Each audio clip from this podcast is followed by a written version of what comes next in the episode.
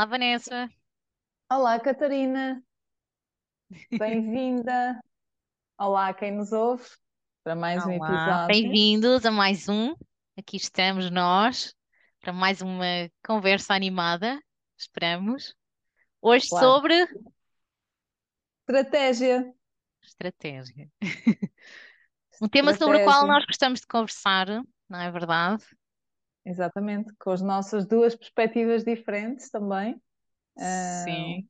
E que achamos assim estruturante para, hum, para a definição e concretização de objetivos. Estamos no início do ano, pode ser uma boa altura, mas acredito até que em qualquer momento é, é um bom momento para voltar a estas ferramentas sobre as quais vamos falar e, exatamente. e pôr mãos à obra. Mas já lá Bom, vamos. Vamos então começar com o nosso querido preferias. Hoje és tu a cobaia, Catarina.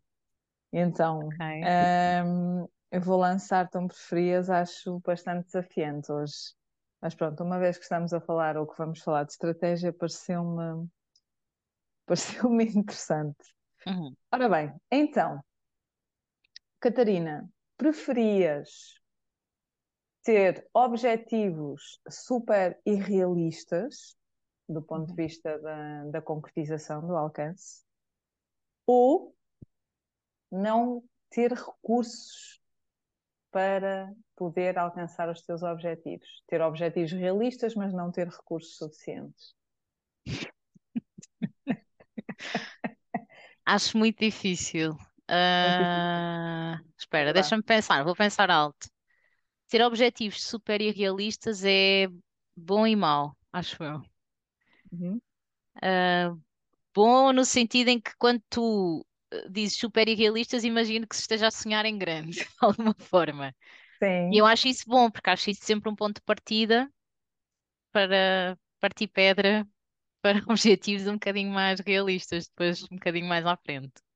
Mas acho que é bom teres um sonho, o teu depois a parte disso, bem.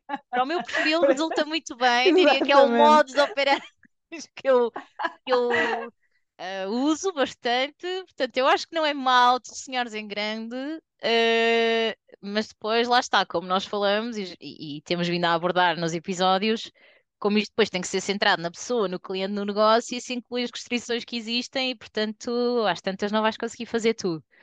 Mas acho bom começar em grande. Por outro lado, é mau porque, ok, se esse for o teu plano de ação que parte de objetivos super irrealistas, então, ah, enfim, isto já parte mal, não é? E é quase como tu estares a correr, não é? Numa maratona com um número de quilómetros que é inatingível, da desmotivação às tantas instala-se e, e, enfim, estás a correr para o quê? Se bem que volto outra vez a este início para dizer que havia um poeta qualquer, que agora não me lembro o nome, que dizia que corria em, corria em direção ao horizonte e alguém dizia: Mas para quê? A linha do horizonte é inatingível. E ele dizia: Então, para isso mesmo, para não parar de correr, para, para continuar. Por isso, pronto, espera, vou deixar aqui este. Por outro lado, não ter Uhum. recursos. Ah, lá está, não teres recursos, mas se tiveres objetivos que estejam alinhados com essa restrição, não teres recursos à partida, a coisa pode funcionar. Agora, o que é que eu preferia? Eu vou dizer não ter recursos, não é? Que é para ser politicamente correto. Preferia não Eu, ter recursos. eu acho, conhecendo-te, eu preferia essa primeira, mas Eu, eu preferia, mas acho que imagina, pode correr muito mal. Então, para ser mais correto, vamos escolher a segunda. é Tu podes escolher o que quiseres, podes escolher o que quiseres. Eu acho que era, acho que era uma. Não, pergunta não quero, não quero, não quero que as pessoas achem que eu sou essa pessoa que gosta de ter objetivos irrealistas. Acho que isso é É perigoso, contraproducente é? para o que aqui vimos Sim, dizer hoje. é perigoso que pensem isso. Ok. E tu, já agora, concordas ou não? Eu acho que te lancei um desafio impossível, eh, em termos de, de resposta. Hum, Eh, mas acho que de alguma forma, eh, e concordo com tudo aquilo que disseste, sim, eh, de alguma forma já estamos certo, e isto é mau que eu vou dizer, mas um bocadinho habituados à falta de recursos, não é? A termos Uhum. objetivos que muitas vezes não se concretizam por essa falta de recursos, ou seja, se calhar já é algo que já estamos mais familiarizados e nós portugueses com aquela capacidade de desenrasco que temos, um, vamos sempre dando ali a volta e contornando as coisas de modo a conseguir uh, que as coisas uh, funcionem de alguma maneira, se não tão bem ou tão perfeito, olha, mas que consigamos chegar uh, pelo menos a parte do objetivo, consigamos chegar a bom porto. Mas acho que acho que este deve ter sido o desafio mais difícil que tu Não, desafiante, sim. Estou-me Uhum. a lembrar, só, só assim, a título de curiosidade, a primeira vez que eu dei formação nesta empresa onde eu estou, não é? Que tem instalações muito interessantes. O senhor Paulo, o senhor das, da parte da logística, foi lá ajudar-me a instalar o meu computador, que isso já é uma novidade para mim. E eu percebi que a sala onde eu ia dar formação uh, tinha um sistema de som, câmaras, câmaras que giravam consoante uh, o sítio de onde vinha o som, três ecrãs por sala, assim uma coisa. Lembro-me, sim, lembro-me de ter comentado assim, tipo aquela menina que vem da Parvónia, dizer: Uau, isto é espetacular, senhor Paulo. E ele olhar para mim dizer: Coitadinha, coitadinha, Bom, de onde é que ela vem? Isto é porque nós já demos formação em locais, por Em vezes, caves, sem é? janelas, Exatamente. escuros, sem espaço, que as mesas ocupavam todo o espaço da sala, enfim, mas pronto, Olha a parte tempos também. positiva, não é? Desenvolves capacidade de desenrasque. Sim, sim, verdade. verdade. Que, aliás, é uma competência também importante para a estratégia, não é? Que é o que nos traz aqui hoje, Uhum. obviamente.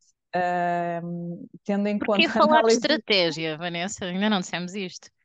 Dissemos Pois, mais exato. ou menos. Já dissemos mais ou menos, estamos no- numa fase inicial do ano e que estamos sempre a falar em, em, ah, formação, em desenvolvimento e, e, de facto como é que nós, nós nos desenvolvemos e crescemos continuamente. Se tivermos os olhos postos ah, numa estratégia clara Uhum. para que possamos delinear também objetivos claros, não é?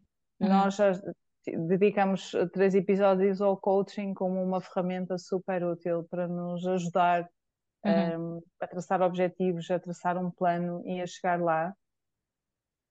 Mas há um aspecto aqui, uh, de facto, muito importante, se nos focarmos enquanto profissionais, ou enquanto empresa, ou enquanto determinado departamento de empresa, que que é de facto olharmos para dentro, olharmos para fora, olharmos uh, para aquilo que fazemos, porque é que fazemos, para quem nos rodeia e percebermos realmente quais são os nossos pontos fortes, uh, quais são a, as nossas limitações e o que é que Uhum. nós temos à nossa volta que nos possa ajudar a chegar lá.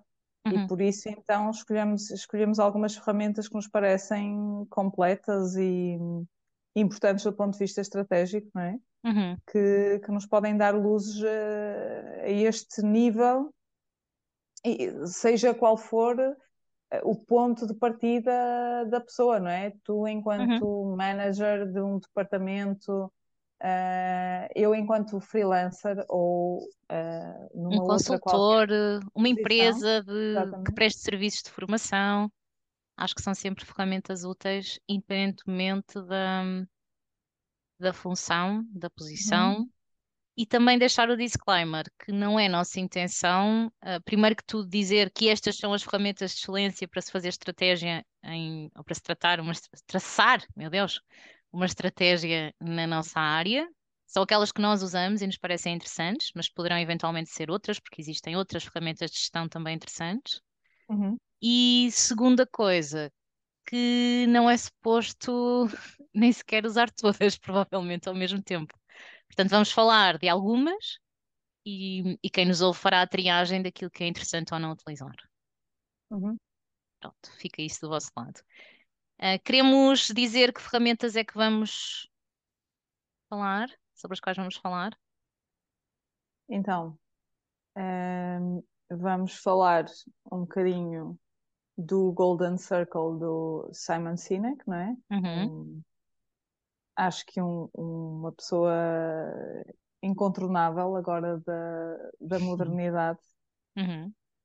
É, vamos falar de quê? De, da velhinha análise SWOT, mas que continua a ser uma ferramenta muito, uh, muito utilizada e muito útil. Uhum. Do benchmarking Uhum. e do business, exatamente, e do Business Model Canvas de Uhum. Alexander Osterwalder, que entretanto também já teve um, algumas outras um, alterações. Uh, há, há quem já use outros modelos que já foram feitos uh, depois de, deste primogênito, não é? Uhum. Um, mas que seja qual for, será sempre, ou, ou, dará sempre uma visão muito completa e muito interessante do, do negócio, seja ele qual for. Uhum. E Ok. então, Catarina? Então vamos, vamos começar por, uh, ou seja, sem uma ordem, porque lá está, não, não é uma ordem de, de passos, processos que tenham que ser feitos. Vamos começar por um, porque sim, pode Uhum. ser este um, do Golden Circle, do Simon Sinek. A ideia aqui é muito que no momento em que nós começamos a trabalhar com um cliente, e aqui colocando-me na pele de um freelancer ou de um consultor, de uma empresa de formação, por exemplo, que presta esse serviço, ou no momento em que nós entramos numa empresa e começamos a trabalhar hum, como profissional de L&D, como gestor de formação interno, como formador interno, como na academia ou o que for, é muito interessante começar pelo básico. E aqui o básico é saberes o quê, que é que a tua empresa faz, o que é que aquele cliente para quem estás a prestar um serviço faz, uh, que produtos vende, que, que serviços oferece, o que é que faz, em que setor se, se insere, perceberes como é que faz, e isso inclui perceber quais são as funções que habitam na minha organização, uh, que equipas existem, um, que tecnologias utilizamos ou não, que softwares utilizamos ou não, uh, como é que é o processo em si, um, enfim, como é que fazemos isso, como é que os canais de comunicação, os canais de entrega, os parceiros, eventualmente, como é que fazemos isso, como é que uh, partimos do nada e criamos um produto ou um serviço até à fase de o entregar ao nosso, ao nosso cliente final. Um, e o porquê, que é isso que o Simon Sinek diz que é o ponto de partida e, e, de onde deveríamos todos começar, inclusive é para motivar as nossas equipas e para todos estarmos alinhados, que é perceber porque é que fazemos isso, não é? Porque é que fazemos o que fazemos, porque é que existimos. Um, Uhum. E esse eu diria que é um ponto mais difícil, mais moderno também, nem todas as empresas, infelizmente, o têm bem definido. Um, há empresas como a Deloitte, não em Portugal, mas lá fora, que têm até já um Chief Purpose Officer, mas enfim, são, são raras. Um, mas é interessante uh, percebermos isto, não é? Percebermos com quem, com quem é que estamos a lidar, do que é que estamos a falar, o que é que estas pessoas fazem, como é que é o seu dia a dia, quais são os processos que existem, as funções que existem.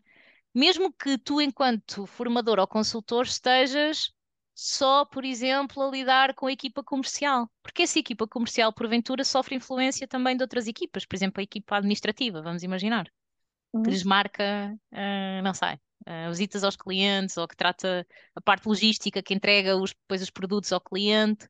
Eles podem ter que lidar também com essas equipas, podem ter que lidar com essas funções. Então, teres uma visão do todo há de ser sempre um bom ponto de partida, na nossa E perspectiva. um, e um alinhamento, não é? Porque muitas vezes as pessoas não estão alinhadas com esse propósito, às vezes não têm esse conhecimento, não é? Como estavas a dizer, e, e, e às vezes não estão alinhadas com ele. Uhum. E, e isso é super importante, como nós sabemos, para, para a própria motivação, para a própria motivação das equipas, encontrar esse why, encontrar esse propósito de para que é que nós estamos a fazer isto, o que é que isto nos traz, uh, o que é que nós Essa equipa comercial, daqui. por exemplo, eles são parte de uma cadeia, não é? E Uhum. eles próprios terem uma visão do todo é muito interessante quando tu, quando tu lhes dás formação, não é? Se isso não está ainda claro, pode ser parte da tua formação, dar-lhe essa Uhum. visão do todo. Eles perceberem que eles são parte de uma engrenagem e que se eles falham, falha qualquer coisa no processo. Portanto, enfim, independentemente da tua função, independentemente de ser uma coisa interna ou externa, uh, achamos que é, que é assim um, um bom ponto de partida. Sem dúvida. Depois, e para quem tiver, eh, deixa-me só dizer este detalhe para quem tiver interesse, o Simon Sinek tem, uh, tem vários livros e um deles chama-se mesmo Start with Why, comece pelo porquê.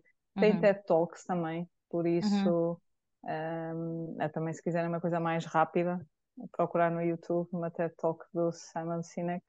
Uhum. Ele tem uh, coisas mesmo muito interessantes. Uhum. Inclusive é para a liderança, não é? Mas isso é outro sim, sim, episódio.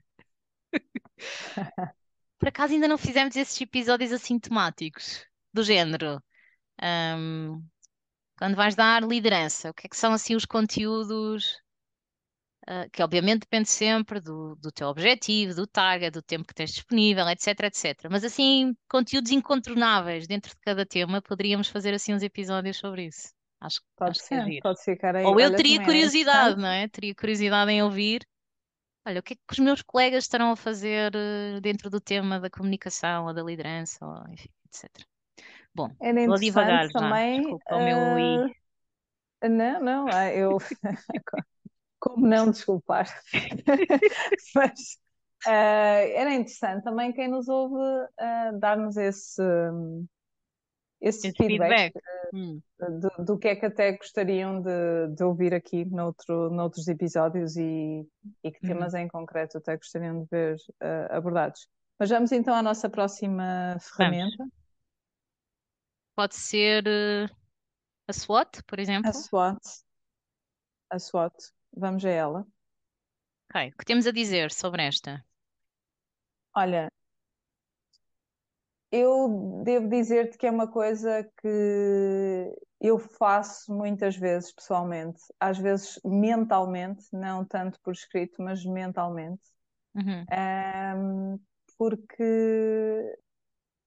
epá, isto parece um clichê que eu vou dizer, mas é tão verdade. Nós estamos em constante transformação e aquilo que era muito bom ontem, para amanhã já não serve para nada. E, e, estes últimos anos, em concreto, com a história da pandemia, por exemplo, acho que vieram reforçar ainda mais esta sensação. E isto também me faz muitas vezes uh, procurar perceber o que é que eu posso uh, melhorar não é? Nós na SWOT temos uma vertente interna, ou seja, as minhas forças e as minhas fraquezas. Uhum. E... É um olhar muito teu para dentro. Exato. Acaba também, eu acabo por beber uh, também da, da própria informação que recebo dos, dos inquéritos que, uhum, é, uhum, que os meus uhum. participantes preenchem em todas as formações que dou. Isso, isso é uma vantagem do uhum. ponto de vista uh, do impacto que acabo por, uh, por ter uh, naqueles que quero ter, não é? Portanto, é bom de, desde esse ponto de vista e também é bom um, da própria procura que recebo, isso também me dá uh, informação. E depois a minha própria análise, aquilo que eu vou sentindo, obviamente, muito importante aqui, para perceber essas forças e essas fraquezas e o que é que eu posso fazer também muito em busca de epá, um, o que é que eu posso fazer, o que é que está ao meu alcance para melhorar as minhas fraquezas e também para usar mais das minhas forças. Uhum. E depois, esta análise externa uh, do que é que são oportunidades e o que é que são ameaças. Aí já exemplo, é muito tu em comparação à concorrência ou ao mercado, não é? Exatamente. E uma questão interessante, por exemplo, que a pandemia, embora numa fase inicial tenha sido péssima, não é, para a formação, porque de repente foi tudo cancelado, uhum.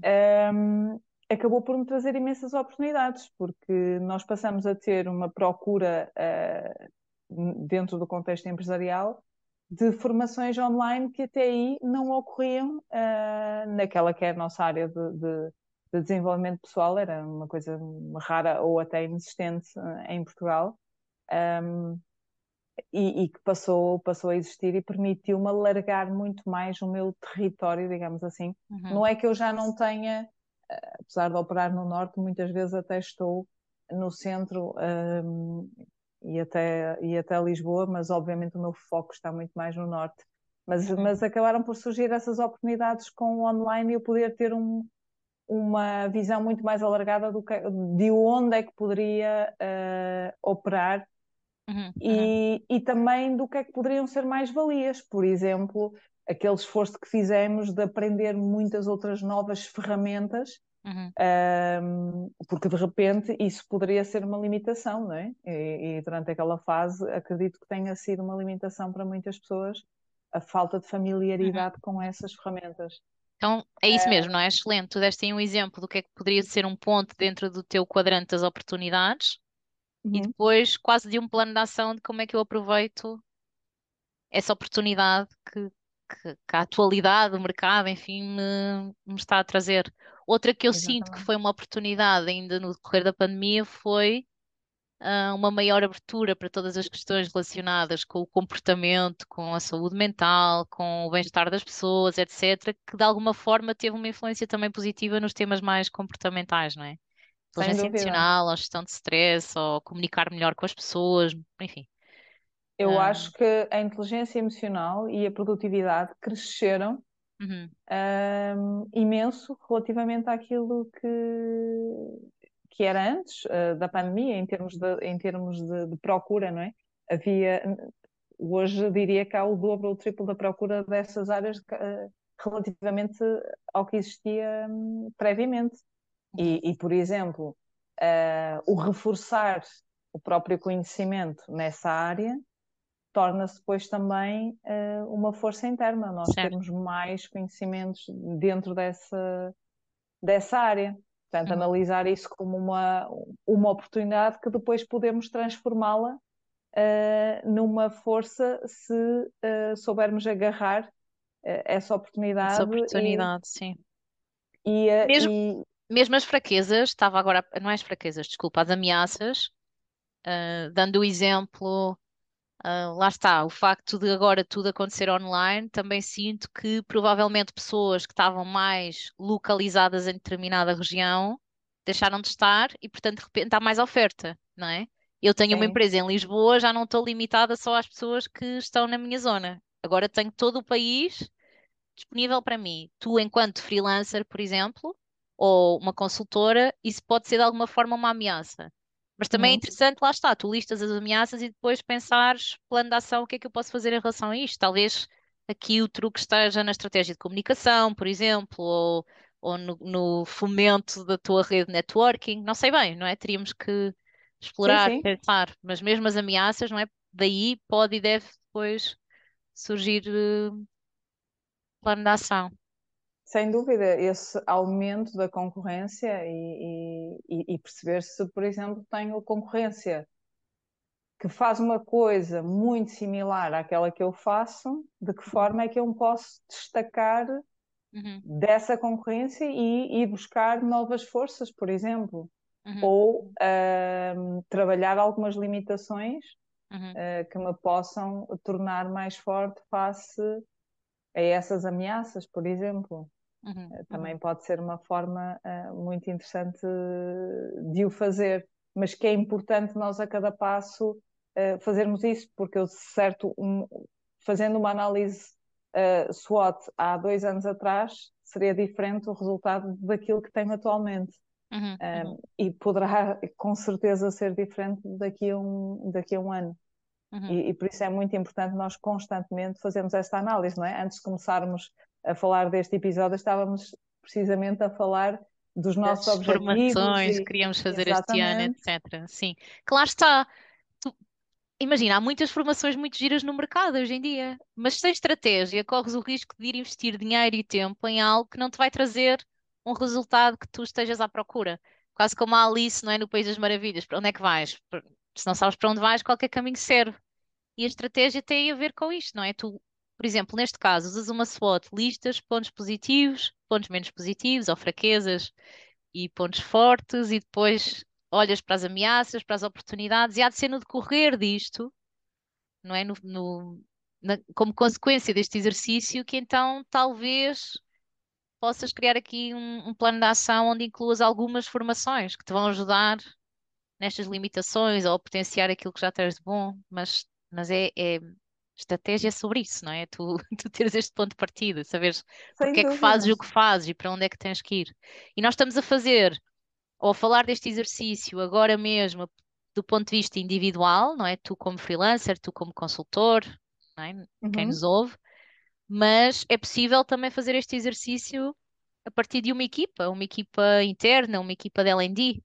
Quais são as nossas forças na nossa equipa? O que é que nós fazemos muito bem? E aqui, como tu disseste bem, é muito interessante também ouvir o que é que as pessoas têm para nos dizer.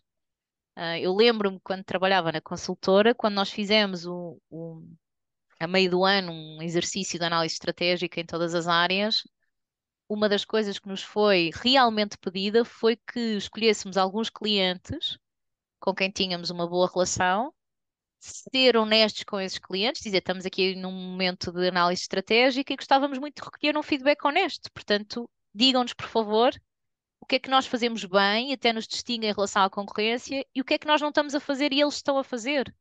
Ah, ou o que é que nós poderíamos melhorar daquilo que vos estamos a oferecer. Isso é, é interessante e, e pode ser feito também internamente, não é? Tu recolheres esse feedback dos teus colegas. O que é que achas da uhum. nossa academia interna? O que é que achas do nosso papel enquanto profissionais da L&D, como é que poderíamos fazer as coisas de maneira diferente. E depois este olhar hum, para ameaças também internas e oportunidades internas que nós ainda não estamos a explorar, e quiçá até um olhar também para fora, não é? O que é que outras empresas estão a fazer para reter talento? Que programas é que desenvolvem? Como é que, como é que vão motivando as pessoas? Como é que desenvolvem as competências?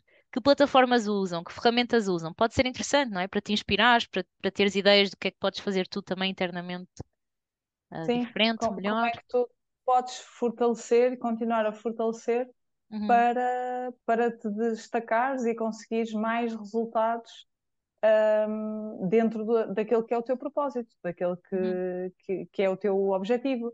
uhum, Eh, eu, eu estava a pensar, por exemplo, naquela questão, estamos a falar de- de- das formações.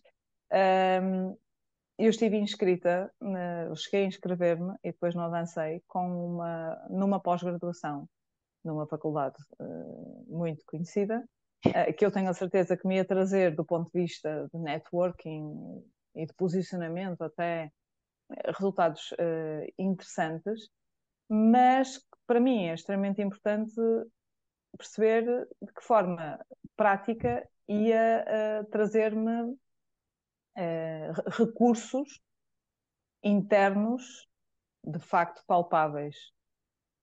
E, eh, e deixou de estar eh, alinhado com aquele que é o, o, o meu objetivo e o meu posicionamento. E não estando alinhado, eu acabei por não ingressar nessa pós-graduação e procurar outro tipo de formações que me poderiam trazer recursos uh, muito mais práticos e tornar-se tornar para mim forças um, para aquele que é o meu objetivo e o meu, e o meu, e o meu posicionamento, né? por isso é que é importante nós fazermos esta análise, às vezes não é só, ok, vou buscar mais recursos, vou fazer mais isto, vou fazer mais aquilo, ok, vais fazer, mas isso Para está quê, não alinhado, é? Para, que- para, que- exatamente, para atingir que objetivo? Com que propósito? Com que finalidade? E de que modo é que isso te vai uh, destacar então da, da tua concorrência. Isto leva-nos então à nossa terceira Uhum. ferramenta, não é, Catarina? Do, do benchmarking. Sim, ah, que no fundo é uma ferramenta que pode ser utilizada, ahm, para diferentes fins. Aqui, por exemplo, pode servir para tu perceberes então, enquanto freelancer, o que é que a tua concorrência direta está a fazer, o que é que outros fre- freelancers que trabalham dentro da tua área, ah, dentro dos teus temas, fazem, como é que eles fazem, como é que eles vendem o seu produto, como é que eles se apresentam ao mercado, que palavras utilizam. Ahm, que eventos frequentam? Onde é que aparecem? Que tipo de programas ah, vendem? De que temas ahm, são especialistas? Ahm, e podemos chegar ao limite de falar até de valores, não é? Porque isso é interessante também para tu perceberes de que forma é que tu te posicionas no mercado. E quem diz um Ah, sim. freelancer diz, por exemplo, uma empresa que venda serviços de formação. Isso para mim foi assim um, um, um divisor de águas quando, quando fizemos um benchmarking. Ahm, porque na altura o líder, quando chegou, para além de me perguntar o que é que nós fazemos, como é que fazemos, com que propósito, perguntam-me também, e quem é a tua concorrência? E eu soube responder. Um, isso para mim foi um divisor de, águas e, e, perceber, ok, quem é que está no mercado a fazer exatamente o que nós estamos a fazer? Porque tu não podes assumir que tudo é concorrência, não é? Um, uhum. No limite, tu tens, por exemplo, hoje as universidades a dar algumas especializações, algumas certificações, até que ponto é comparável com a tua empresa que vende serviços de formação? Depende, depende do público a que se destina, do tipo de programas que oferece, dos valores que pratica.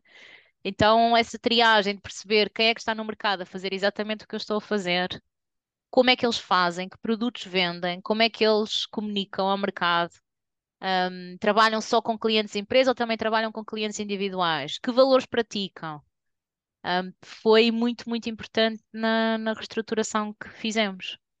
E acredito que é um exercício realmente importante uh, para sabermos, lá está, o que é que nos diferencia, qual é a nossa proposta de valor um, como nos posicionar perante o cliente final, em que investir na nossa equipa, que pontos fracos temos nós em relação a eles, enfim, etc. No fundo, etc, etc. o que é que faz com que alguém compre o teu serviço e não a outra pessoa?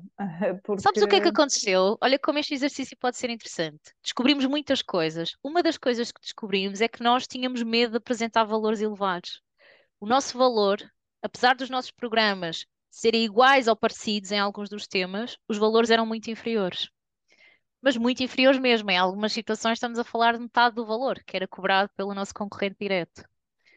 Um, e isso mostra como nós tínhamos um desconhecimento profundo do mercado e daquilo que eram os valores praticados, como acho que passa também uma imagem de como talvez não valorize, não havia uma valorização, não estávamos a valorizar o trabalho que estávamos a fazer, e acho que uhum. isso em alguns momentos até faz com que o cliente não confie, descredibiliza o que tu estás a fazer. É tão barato, não é? Está tão abaixo, mas porquê é que estes vão fazer isto a este valor tão baixo se os outros que fazem igual estão a propor o dobro? Há aqui qualquer coisa que não está bem, se calhar eles não são bons no que estão a fazer. Certo, certo. Um, podíamos ter chegado à conclusão contrária, que estávamos a propor valores exorbitantes em relação àquilo que, que o mercado nos pedia. Mas enfim, porque é que estamos a perder clientes ou porque é que, uh, porque é que não temos uma faturação superior? Pode ter a ver com isto, mas se nunca olharmos para fora, pode ter a ver com isto ou com outras coisas. Se calhar vamos descobrir que a nossa estratégia de comunicação é diferente, é inferior, ou é melhor, ou é pior, ou podíamos usar outras coisas, serve também para nos inspirarmos. Mas enfim, se nunca olharmos para fora, nunca vamos saber, não é? No limite também não, não cresce, porque também se aprende com a concorrência. Sem dúvida, até porque é assim, nós não estamos propriamente a inventar a roda, nós, uhum. por mais que sejamos criativos e procuremos fazer as coisas de forma diferente e cada um tem o seu estilo, cada um tem a sua forma, uhum. uh, isso está tudo muito certo, mas, mas a verdade é que nós bebemos todos muito uns dos outros e inspiramos-nos muito uns nos outros e, e, e, vamos trazendo sempre um bocadinho daqui, um bocadinho dali e vamos construindo o nosso percurso também com base nisso.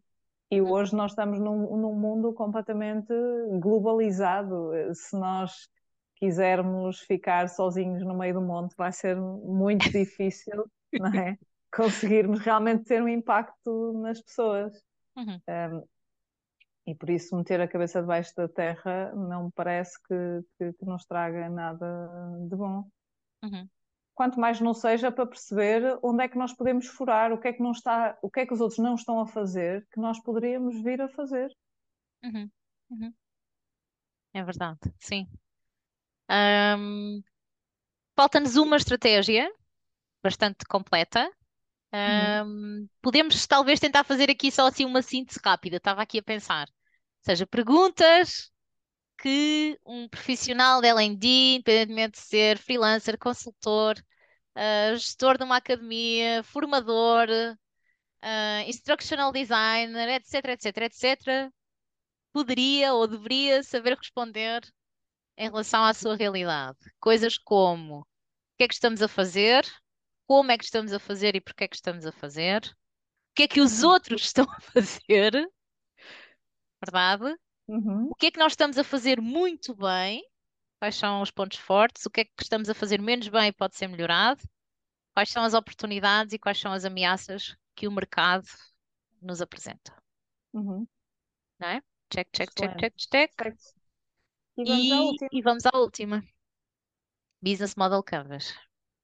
Business Model Canvas. Hum, então, o, o Business Model Canvas, assim, de repente pode parecer algo um pouquinho complexo de, de explicar sem recorrer uh, a Ao uma imagem, visual. não é? Faz-nos falta agora aqui uma, uma imagem. Uhum. Eh, mas eh, podemos dizer que, que no, no fundo é um visual board que acaba por eh, incluir aqui os pilares que têm a ver com a infraestrutura, com a, com a oferta, com, com os clientes e com as próprias finanças. Uhum. Eh, vamos responder, certo, aquelas eh, eh, perguntas que, que já fizemos antes, mas agora de uma forma ehm, interligada Uhum. e, e ainda mais completa, se calhar. Uhum. Uhum. Então, temos eh, Nove quadrantes, nove quadrantes. Não é? Que te proporcionam então esta visão geral do teu negócio ou da tua equipa ou até de ti próprio. Também é possível Uhum. fazer este preenchimento em relação a ti próprio. Uhum. Um, e cada um deles tem, ou pode ter algumas perguntas que ajudam no seu preenchimento, que nós podemos também aqui tentar explorar rapidamente Exato. um bocadinho. Qual é o primeiro quadrante? Eu sei que uma coisa é o que está no livro e o que está explicadinho, o que está na teoria, outra coisa é aquilo que às vezes vamos fazendo no dia a dia. Eu, eu pessoalmente tenho uma forma de, de preencher que não é o que, o que habitualmente se faz. Ou seja, eu costumo preencher o lado direito primeiro, e isso eu acredito que sim, e depois vou ao lado esquerdo e termino na proposta de valor. E depois então vou aos custos e, e aos ganhos, e tenho uma justificação para fazer assim. Ah, é interessante. Então tu fazes uma forma diferente. Eu, eu costumo começar, eu costumo seguir a ordem, confesso, eh, Portanto, do faz o livro. lado direito, proposta de valor e lado Exatamente. esquerdo. Ok, está bem, mas pronto. Sim. os segmentos de clientes, ou seja, perceber quem é que é o nosso cliente e nós aqui, ah, enquanto cliente, nós podemos ter mais do que um segmento. Uhum. Eu posso dizer, por exemplo, no meu caso, que eu tenho um cliente eh, que pode ser um cliente direto, ou seja, uma empresa que me contacta diretamente para uma formação, e tenho também eh, clientes indiretos, ou seja, Uhum. exatamente, empresas consultoras eh, de recursos humanos que me contratam para dar uma formação no seu cliente. Uhum. E logo aqui são dois segmentos eh, muito diferentes em termos Podem de. exigir propostas de valores diferentes, se eles realmente tiverem particularidades que não são semelhantes, não é? Exatamente, e um posicionamento também diferente da minha própria parte. E Uhum. depois também, ah, partindo para o segundo, o segundo item, que é a proposta de valor, o que é que, o que é que nós devemos responder aqui? Afinal, que valor é que nós estamos a entregar ao nosso cliente? E para nós podermos perceber qual é o valor que estamos a entregar ao cliente, nós temos que perceber quais são as necessidades, quais são os desejos, quais são as dores ah, desses nossos nossos clientes. clientes. Deixa-me só dizer aqui, aqui ainda uma outra coisa. Nos Hum. segmentos de clientes. Hum, exatamente para chegares às dores e aos ganhos que o teu cliente pretende atingir, hum, muitas vezes aqui eu faço personas. Neste exercício que fiz Sim. agora, a última vez que, que trabalhei o Business Model Canvas, aqui, enquanto preenchíamos este segmento, eu pedi logo para eles construírem a persona deste cliente que eles estavam a identificar. Sim, para os é ajudar depois a construir a proposta de valor. E nós sobre personas já falámos no episódio de Design Anterior. Thinking. Personas e Ah, o mapa de empatia também, ah, sim, mapa de empatia, mapa de experiência, também falámos, pode ser interessante. Uhum, Portanto, é sempre fazer a triagem, não é? De quanta informação precisamos e, e pode-se trabalhar a partir daí. Outra coisa que pode ser interessante aqui, não é? Lembrei-me, é a lei de Pareto, Ahm, que é podes querer montar este business model canvas pensando naquilo que são os clientes que efetivamente trazem mais negócio ou trazem mais faturação, ahm, porque podes ter clientes muito diferentes, não é? No teu serviço, no teu negócio, podes ter o cliente individual até, podes ter o cliente empresa. Um, mas será que vale a pena tu estares a montar uma estratégia para um cliente individual que te traz uma faturação que é muito, muito reduzida? Isso às vezes são perguntas que vale a pena colocarmos-nos. Um, uhum. Ou seja, não estou com isto a dizer que é suposto depois deste exercício mudarmos o nosso modelo de negócios completamente, mas acho que é uma pergunta que pode fazer sentido, que é de onde é que vem a maioria da nossa faturação? Os nossos 80% de onde é que vem? Diz-nos a lei de parede que virão de 20% destes clientes com quem nós trabalhamos. Então, onde é que está a maior fatia? Um, isso foi outro divisor de águas, por exemplo, para nós, na altura em que fizemos a análise estratégica, aquela que eu comentava antes. Um, e, por exemplo, uh, tal e qual decidimos não trabalhar mais com clientes individuais porque exigia um esforço, um investimento da equipa muito grande para o retorno que nos trazia. E então mais valia dedicarmos puramente àqueles clientes que efetivamente um, nos davam mais faturação que, que aos outros. Uh, portanto, pode ser aqui, quando pensamos nos clientes, também outras perguntas a colocarmos uh, se fizermos assim este exercício em profundidade. Mas sim, segmentos uhum. de clientes, check. Um, tu falavas proposta da proposta de valor. de valor. Eu costumo, como eu te dizia ainda antes, aqui em relação aos clientes, preencher mais dois quadrantes, que é o da relação com o cliente e dos canais. Aqui tentando responder a coisas como, lá está, como é que comunicamos, como é que interagimos, como é que nos relacionamos com os nossos clientes, um, que tipo de relação temos com eles no sentido de ser mais customizada, um, mais self-paced, ou seja, são clientes a quem eu vendo cursos em e-learning na minha plataforma e, e, quase não há interação. São comunidades, como algumas empresas e até universidades criam comunidades ou os alumni da, da universidade, não é? Uh, e portanto, esse é, é, um tipo de relação. Um, enfim, que relação é que temos com eles? A que temos agora e até que podemos ter no futuro. Lá está. Se calhar até é interessante eu pensar em criar uma comunidade com com os meus clientes, por exemplo, porque não? As pessoas gostam tanto de criar networking, poderia ser aqui uma, uma hipótese. Por isso, pode, pode ser interessante pensar o que é que temos hoje, o que é que ainda poderíamos ter e os canais que usamos para manter essa relação. Uh, uhum. Presencial, por e-mail, por telefone, uh, através de workshops, através de webinars, de masterclasses, o que é que fazemos e o que é que ainda poderíamos fazer. Por isso, eu habitualmente faço estes três assim de rajada, porque lá está. na minha cabeça está justificada esta relação, mas, mas pode não ser, eh, pode não ser assim. Ah, e outra coisa, não é? Nós estamos a pensar em relação a uma empresa de formação, a um freelancer, um consultor e o cliente final, mas este é um exercício muito interessante de fazer uh, também para quem trabalha internamente para uma empresa. Tu pensares quem é o meu cliente, e aqui o teu cliente não é o cliente final, mas é, por exemplo, as diferentes funções que tu tens na tua empresa. Eu trabalho para o comercial e trabalho para a equipa que faz a parte administrativa e, e trabalho para a liderança, imagina, etc, etc. E lá está, qual é a relação que eu mantenho, que canais é que uso para, para me relacionar. Sem dúvida. Deixa-me só dar esta chega que, eh, segundo o esquema habitual, um, os canais de distribuição uh, e a relação com os clientes seriam o terceiro e o quarto uh, quadrantes, uh, respectivamente, é? depois da proposta de valor. É claro que isto também dizer que é um esquema muito dinâmico e por isso que habitualmente uhum. quando fazemos isto até fazemos com post-its e vamos construindo e reconstruindo porque é uhum. é um processo que depois muitas vezes à medida que nós vamos preenchendo outros quadrantes voltamos Voltas atrás, atrás. E, e, e, reconstruímos e lembramos de mais aspectos e é, é muito interessante também uh, por isso.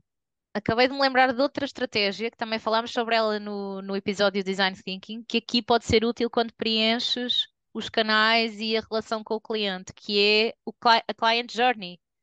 Como é que tu comunicas e relacionas com este cliente nas várias fases do processo? Quando estás a tentar despertar-lhe interesse, quando ele está a avaliar se tu és a pessoa com quem ele quer trabalhar ou não, quando ele compra, quando ele está no processo de fazer, não é? De, de usufruir do produto ou serviço.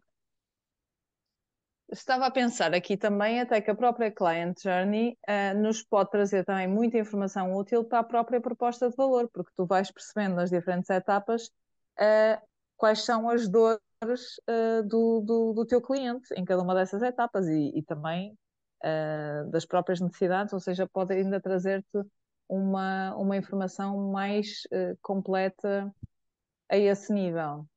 Depois Uhum, passaríamos, se seguirmos o esquema tal e qual, para as receitas. Ou seja, como é que nós ganhamos dinheiro, não é? Ou, ou se estiveres a falar de um departamento interno, como é que tu ganhas valor uhum, dentro do teu departamento? Como é que tu obtens uhum, aquilo que precisas para o teu negócio uhum. funcionar? E Certo. depois daí passamos para os recursos-chave. Quais são os recursos que tu precisas de ter para poder entregar a tua proposta de valor? O que é que tu Para realmente, obteres esse, esse, essa receita, não é? Que falar. exatamente, Sim. que meios é que tu precisas, que materiais é que tu precisas, o que é que te faz falta para poder hum, realmente fazer aquilo que tu fazes? E aqui em é todos os momentos, lá está, do processo. Na fase de criação, na fase de comunicação, na fase de venda, na fase de entrega, em relação ao cliente final, mas também interno, não é? Na fase de comunicação daquilo que, que estás a oferecer internamente, na fase de inscrição, na fase de entrega, hum, na fase de promoção, etc, etc. Que recursos é que precisas, que usas e que outros poderias usar em todas estas fases? Sem dúvida, e aqui inclui-se tudo, desde coisas muito básicas, como, sei lá, precisas de um computador, caneta. é?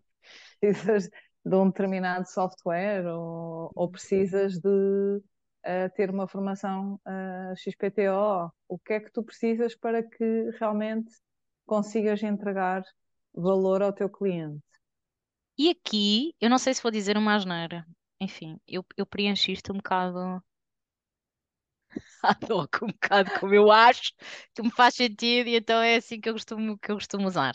Eu ia dizer que aqui nos recursos-chave, eu não sei se, se é efetivamente isso que está na teoria, eu costumo incluir também os recursos pessoas.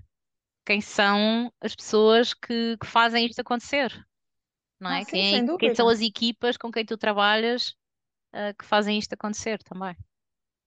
Sim, é tudo aquilo que tu precisas para, hum, para, para incluir, embora tu tenhas depois, uh, que já estamos quase a chegar lá, um item que são uh, Parceiros. parceiros-chave. Uh, mas tu estás, num, por exemplo, no teu caso, tens um departamento interno, podes ter uma equipa interna que são os teus recursos-chave e não são Uhum. propriamente depois parceiros, não é? Sim, costumo olhar mais para os internos, parceiros como externos. Ah, sim, um parceiro Uhum. externo que te ajuda, por exemplo, na entrega do serviço ou no- na parte do design dos produtos que tu queres Exatamente. criar, etc, etc. Exatamente, por isso a mim também me faz sentido teres as tuas pessoas internas dentro do que são os teus recursos-chave. Uhum, Um, depois temos o, uh, o ponto uh, 7, que são as atividades que tu fazes, não é? uhum, Uh, dentro do teu, do teu negócio, que são, o que são as tuas atividades essenciais. Uh, por exemplo, no meu caso, por exemplo, é um, o, o, o dar formação, o, o, fazer eh, eh, consultoria, ou mentoria, uhum. A coaching. criação de conteúdo novo, não é? Que tu tens que fazer na preparação das sessões, também é uma atividade-chave. Exatamente, Ahm, talvez lá está, aí te possas aperceber, e aqui não estou a falar de ti, Vanessa, estou a falar de quem nos possa estar a ouvir, que uma atividade-chave pode estar relacionada com a comunicação e pode ser uma atividade onde tu não estás a investir, não é? Isto é sempre visto em relação ao que é hoje e ao que poderia ser. certo? Para Ahm, tu é angariares mais insight. clientes, não é? Por Uhum, exemplo. uhum, uhum, Ah, ou para ah, comunicares ah, melhor com os teus clientes, se calhar tens aí alguma atividade qualquer em falta, ou, por uhum, exemplo, no teu caso poderia ser, não é?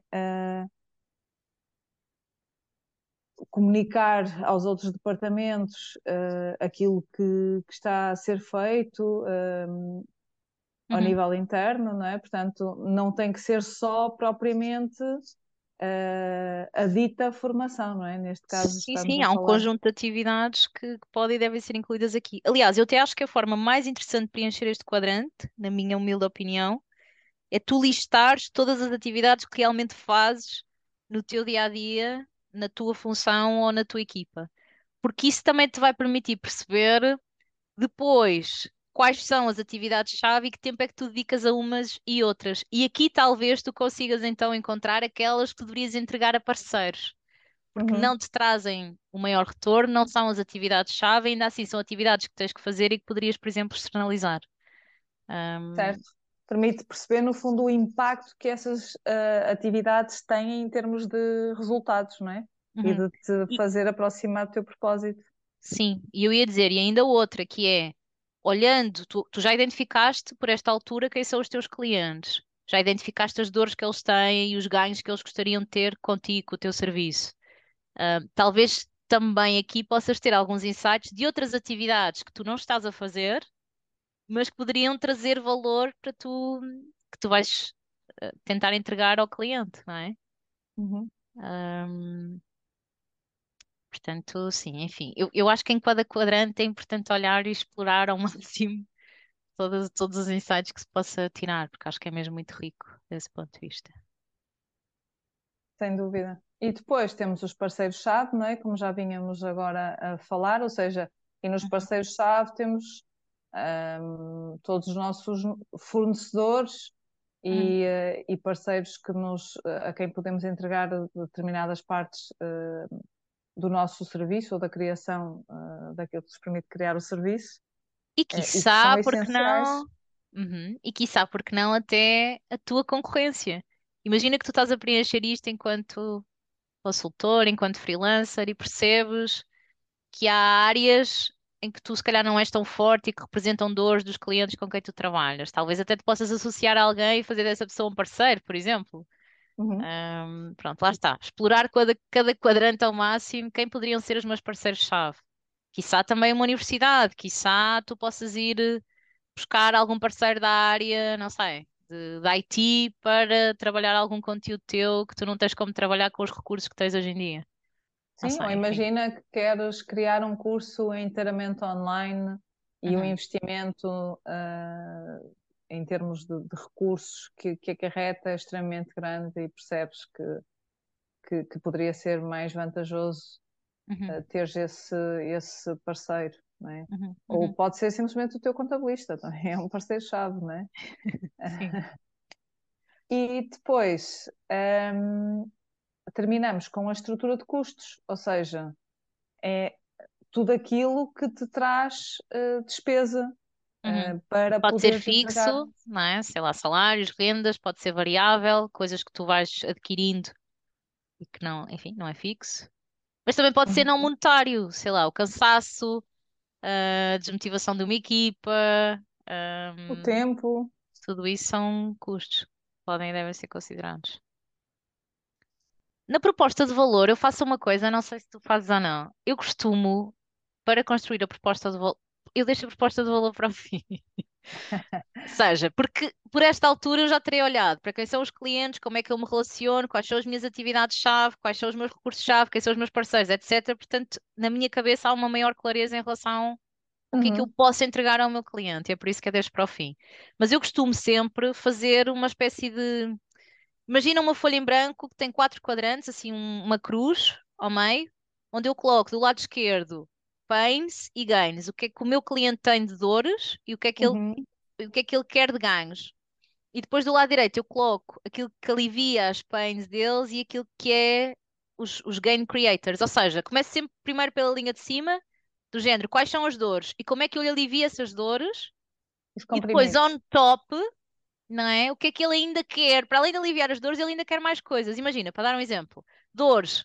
Ah, o meu cliente quer que ah, as suas pessoas desenvolvam competências rapidamente e quer ah, métricas para perceber o impacto que aquilo tem no negócio. Como é que eu alivio essas dores? Ora, eu vou medir antes e depois e vou trabalhar num- com um modelo qualquer para o desenvolvimento de competências. Ok, mas ele em cima disso, on top, ele ainda quer ah, que aquela formação sirva para unir um bocadinho a equipe e para as pessoas passarem um bom momento. Imagina.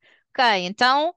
que- Como é que eu vou trazer aqui este ganho? Vou tornar a formação dinâmica, vou incluir esta ou aquela atividade, ou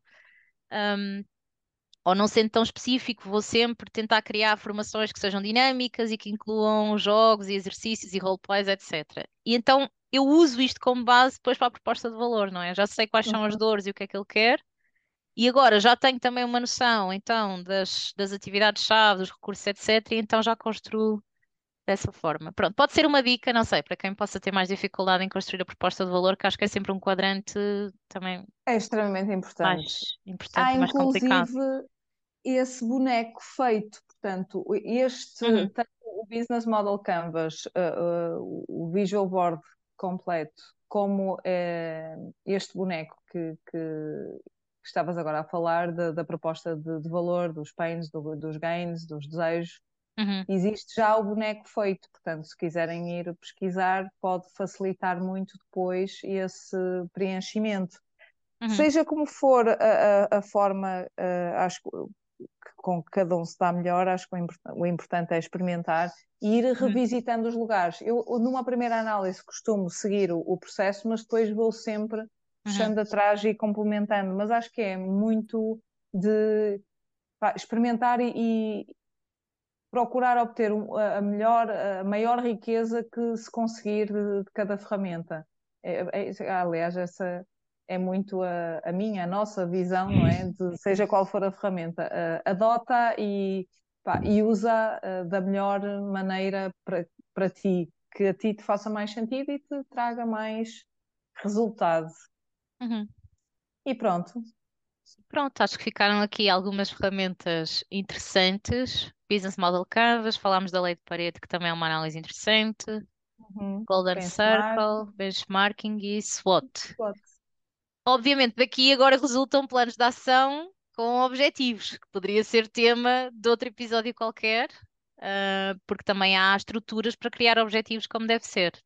Eventualmente podemos, podemos falar sobre isso noutra altura, ou não, não sei. Uhum.